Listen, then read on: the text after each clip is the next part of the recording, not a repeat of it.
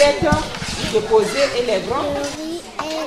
la sardine et les titaniques. Jiripan, une école à une vingtaine de kilomètres au nord de Brazzaville où plus de 600 repas sont servis à la cantine scolaire. Selon Firmin Samba Onzomba, la directrice de l'école, cette expérience booste le taux de fréquentation des élèves. Vraiment, euh, cette semaine-là, les élèves sont arrivés en masse. Vous savez déjà qu'ici, c'est une école à cantine scolaire. Et dès que vous commencez là, vraiment, vous constatez l'arrivée vraiment massive des élèves parce qu'ils savent qu'après, il y a le riz, je vais manger. Vraiment, les cantines jouent un rôle très important dans les écoles. Je veux que ça, ça, ça puisse pérenniser aussi dans d'autres établissements qui n'ont pas la cantine scolaire. À Brazzaville, les Congolais saluent cette initiative, mais critiquent les conditions peu hygiéniques dans lesquelles les repas sont cuisinés et servis. Faute de réfectoire, les élèves mangent dans les salles de cours, parfois même le sol.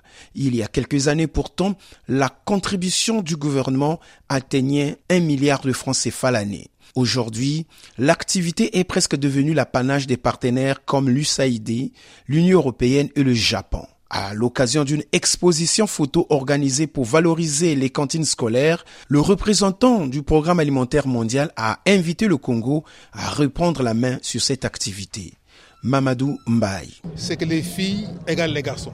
L'abandon scolaire qu'on voyait dans, le temps a diminué. Et le gouvernement congolais a été présent, financer les cantines scolaires à hauteur de 1 milliard et quelques. Jusqu'en 2015, ils nous ont même remboursé nous 600 millions de francs CFA quand on a continué nous sans eux. Et nous espérons qu'ils vont revenir. Notre but, c'est qu'ils les prennent eux. C'est depuis une vingtaine d'années que les États-Unis soutiennent ces cantines scolaires.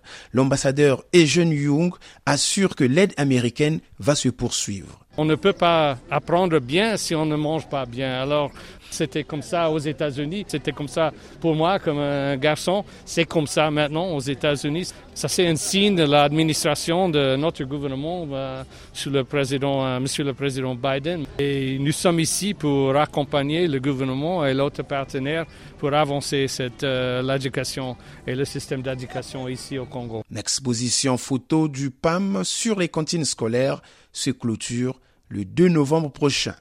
Arsène Séverin, Brazzaville, VO Afrique.